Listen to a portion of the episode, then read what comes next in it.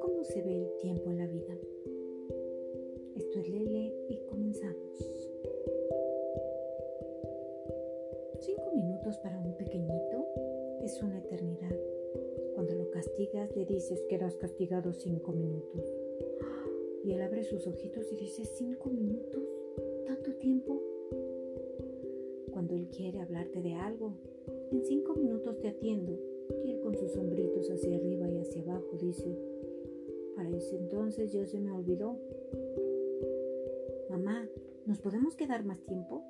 Mm, bien, cinco minutos más. Y él responde, sí, vamos a jugar, tenemos cinco minutos más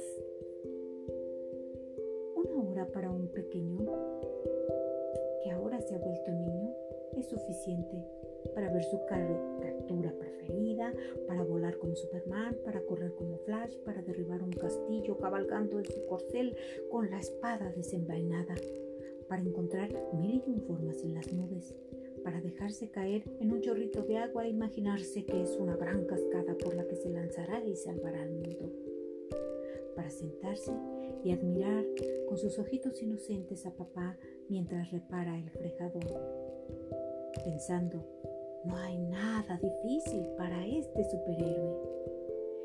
Y sobre todo, siempre tendrá tiempo de llevarle una flor a mamá y con un fuerte abrazo decir te quiero. Una hora para un adolescente es un tiempo demasiado justo para llamar al amigo o la amiga, para andar en patines, para atender los mensajes, para mirar al chico o la chica que le gusta, porque en ese instante se detiene su tiempo. Para salir a jugar fútbol, para saltar la riata, para ver en la revista su cantante favorito, para practicar los pasos de baile que aún no domina, para imaginar su primer beso, para posar en el espejo su mejor sonrisa, y apenas si se acuerda de volar un beso rozando la mejilla para despedirse o saludar Y ya piensa que solo puede resolver el mundo y se va olvidando de la flor y del superhéroe. Una hora para un joven ya no alcanza. Entre los estudios, el gimnasio, el trabajo, el teléfono, la salida con los amigos, los bailes, el ir al cine, la novia o el novio, de la que se ha llenado su corazón. Sus aspiraciones de viajar, la competencia en el trabajo, ya poco se le ve en casa. Ya no quiere conversar porque lleva prisa. Va y ya todo lo sabe. El tiempo para un adulto transcurre entre la casa y el trabajo y viceversa. De vez en cuando una cerveza con los amigos, llamadas del trabajo, un poco de tiempo de pareja, un poco de tiempo de reparación en casa, lavar el coche, prepararse para el nuevo puesto, checar que el dinero alcance. Mm, eso en caso de la mujer, tener la casa limpia, lavar la ropa, ir a trabajar, regresar, comprar la despensa, procurar que los hijos hagan la tarea, se laven los dientes, cenen y se acuesten temprano entre esto y otro, tiempo para platicar con la pareja ya poco queda. Entre el Facebook, el Twitter, el YouTube y el Instagram, queda el acostarse y el tiempo ya se terminó. El tiempo en la mediana edad se empieza por aprenderlo a apreciar. Ya se toman las cosas más a la ligera y con calma con un cierto sabor de impaciencia que se diluye con los días.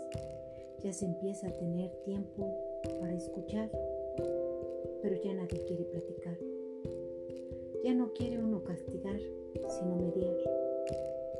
Y si se quisiese jugar, ya no, ya no hay tiempo. Y se vuelve a preguntar, ¿qué tal te fue? Mientras se acomoda la almohada y se prepara uno para dormir. Todo eso empieza otra vez a comenzar. Pero el tiempo es como el agua o como el viento. lo sentimos, no lo vemos, pero con nuestras manos no podemos contenerlo. Demos un espacio al tiempo para disfrutarlo,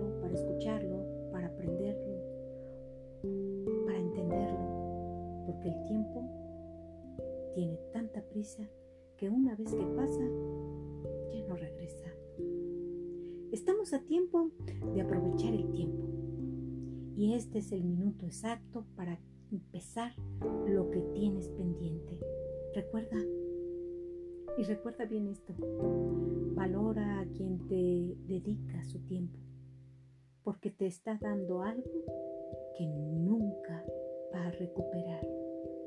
Esto fue Lele y hasta la próxima.